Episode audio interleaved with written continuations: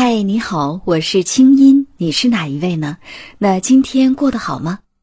黄启团，资深心理学导师，一心理创始人，清音对话黄启团，教你如何改变和提升你自己。欢迎添加微信公众号“轻音约”，青草的青没有三点水，音乐的音，在那里每天晚上有我的晚安心灵语音和滋养心灵的视频、音乐和文字。听清音，学习爱，让你成为更好的自己。你的心事和故事，有我愿意听。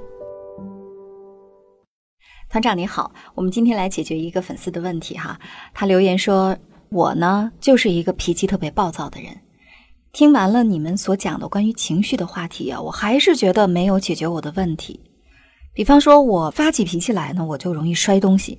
尽管我也知道我摔东西这个行为会让家人感到很害怕。”也影响家庭氛围。可是我一生气，我完全控制不住。那我觉得这位朋友摔东西还是好的哈，他没有动手打人呢，对不对？有些有家庭暴力的人，事实上他们的本意并不想去打家人，他们也知道揍家人是特别不可原谅的。可是真的当情绪上来的时候，尤其是很愤怒的时候，他们好像只能拿着家人去撒气。尽管事后他们也非常的后悔，甚至下跪啊等等哈，所以其实有家庭暴力的人，我们都可以理解为是没有办法去控制情绪的人，尤其是没有办法控制愤怒的人。那团长，你对这种就是总是很愤怒，然后会伤害家人的行为，你怎么看呢？呃，其实是因为他没有很好的认识到他的愤怒。嗯，那我们前面讲情商啊，或者讲情绪的部分，我们大概谈了一些关于愤怒的一些处理方法。嗯，那么在这一集的话，我想更深层的来。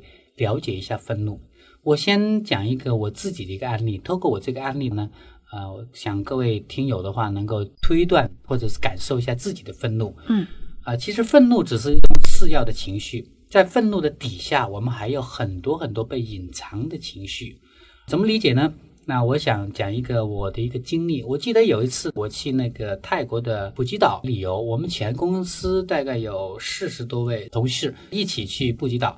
那我们都知道，普吉岛那个航班只有一个叫红眼航班，所以我们从普吉岛回来那天的话是凌晨两点。那么你知道凌晨两点大家都非常的疲劳，我也是一样。对，我们去普吉岛的人特多，所以呢，我们那个航班是满员的。我们排队排了很长时间，还没有办完那个登机牌，大家都很疲劳，这种是一种崩溃的状态。突然间，竟然有两个中国人去插队。那泰国的那个客服人员也让他办理登机牌，所以那一刻我就愤怒了。我说怎么中国人插队插到外国来了？呃，泰国人那么丢脸丢到外国对，也不干预。于是这种情况下的话呢，我就。因为我手下有四十多位的员工，一是我因为我是老板嘛，我一声令下，我说不让他插队。我们四十多个人的话，一起就开始喊不让插队。哇，整个机场就是吵吵起来，开始有一种气势在了。于是这个呃泰国的机场人员的话呢，马上就不是面对那个插队的人，马上就来管制我了，说我在带头骚扰影响公共场合的那个秩序。所以我在这个事情我就更加的愤怒了，怎么是我的问题呢？你不处理那个排队的问题，还处理我的问题，说这是一个非常大的一个愤怒。那么我当时马上有了一个觉察，因为我是做心理的人，那我觉察，因为我知道愤怒的底下还有一些情绪，那我马上觉察我在愤怒的底下是什么呢？啊，我突然间接触到一份无助。当我排了那么长的队，啊，我突然间还要被别人插队的时候，我那种不被公平对待那份无助感。嗯，就开始冒露出来了。那当我们知道无助是痛苦的，当我们感受这份无助的时候，我们非常非常的难受。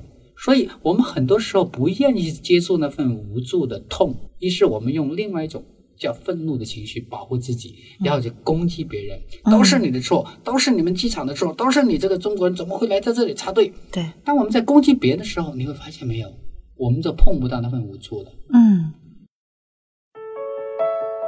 清音心理访谈每周三上线，欢迎添加我的微信公众号“精音约”，在那里每天晚上有我的晚安心灵语音、心理专家的情感问答和滋养心灵的视频、音乐和文字。听清音，学习爱，让你成为更好的自己。你的心事和故事，有我愿意听。一是在座各位，通过我这个案例，你开始明白了吗？其实我们很多时候的愤怒的底下，就是一份痛，对，也许是无助，也只是一份不被公平对待。或者是一份无力感，你完全没有办法掌控这个局面。于是的话呢，你把所有的精力往外，当你把所有精力一旦往外的时候，责任都是别人的错，而不是自己的无能，而不是自己的那个无价值，而不是自己的问题，不是自己的伤痛。于是你就会非常爽，因为你会觉得都是别人的错。特别是我带了四十多个员工一起去攻击两个人，那他们根本不是我的对手，多爽的一件事情啊！对。可是我是一个有觉察的人，当我马上从愤怒往内觉察的时候，我就愿意去承担这份痛、这份无助。虽然我很疲劳了，我等了好长时间，于是我碰到那份无助的时候，我发现我的愤怒就没有了。嗯。当我没有愤怒的时候，我就能够很心平气和的跟那两个人谈判。嗯。我说我们是一个团队。我们排到这里来了，你刚来，我们只有一个航班。如果你的航班是比我们更急的话，我一定会给你。那知道这个红眼航班只有一个航班，所以的话，请到后面排队好吗？一是，当然了，更多是迫于我们这么大的团队一个势能在，他有点害怕，所以他就乖乖排队了。其实，在这个状况里面，其实很多时候，我觉得有很多事情都是能够心平气和的处理的，没必要来通过那种愤怒。只是很多时候，我们被碰到了一种。痛苦的情绪，我们就用一种愤怒来攻击别人。嗯，所以在这各位，透过我这个故事，我希望在这各位明白一个规律：凡是愤怒的底下，一定有一只你不愿意去碰的情绪。对，那你记住我这句话，下次你有愤怒的时候，问问自己：我想用愤怒来掩盖什么情绪呢？嗯，当你一问这句话的时候，你就会碰到愤怒你不愿意碰那份情绪。当你一旦碰到那份情绪的时候，请你深深的吸一口气。跟自己说，比如说我的无助，无助是可以的。我面对我的无助，我怎么样才能让自己变得无助呢？我怎么能从让自己从无助里面出来呢？于是我就会有一个声音，我要变得更强大，我要变得更有力量。当我变得更有力量的时候，我才能坦然去面对对我的不公平的对待，我能争取我的权益。我不需要用愤怒来争取我的权益。其实，当我用愤怒来争取我的权益的时候，你会发现。那你看机场，他马上保安就来管我了。对，可能本来我是有理的一方，但是因为我的愤怒，突然我变成了无理的一方。对，所以多么无辜的事情。是，所以其实愤怒代表着痛，还代表着弱哈。是。举两个例子，一个还是我们来说回家庭暴力。其实大部分在家里打老婆的男人，在外面都是老好人。嗯。而且都是那种懦弱的人啊，因为他弱，所以他才会把他的愤怒发泄在更弱的人身上。那第二个例子呢？我们来看一看网络上，尤其是微博上那些一言不合就开骂的人哈。有很多人你会发现他在网络上他并不是水军，但是遇到一些新闻事件跟他毫不相干，他能扑过去狂轰滥炸一般的骂别人。事实上，这个骂我们说一方面是在刷存在感，一方面就是弱，因为他不会讲道理。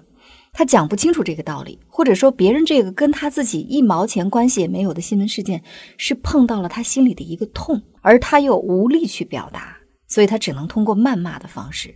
但是反过来说，假如你就是一个动不动就愤怒，尤其是会把这个愤怒指向家人的人，你就想想刚才我们说的这两个字，一个是痛，一个是弱，你是不是真的是这样？嗯，好好的反思一下。好，那最后呢？可能说到愤怒，其实还是跟自我价值感相关啊。我们看到网络上越是骂人凶的人，越是低自尊的状态，对不对？真正有高自尊状态的人不会去骂人。那么在家里也是一样，如果你总是一个愤怒的人，那么就回到我们的主题，你是不是在家里面，甚至在外面是觉得不被尊重的，觉得自己的需求没有被看到的，觉得是自我价值感很低的？好好的关爱自己的内心，你的愤怒其实会一点一点的降下来。好那今天我们这集就到这儿，下一集我们来说另外一个关键词叫批评。哎，怎么批评别人才能接受呢？我们经常说夸别人是一种艺术，其实批评别人也是一种艺术。下次节目当中，我们来听一听团长来帮我们仔细说道说道这种批评人的艺术。下次见。清音系列心理访谈，你值得拥有更好的自己。清音对话心理专家黄启团，下周三继续为你播出。也欢迎添加我的微信公众号“清音约”，你的心事有我愿意听。我们下周见。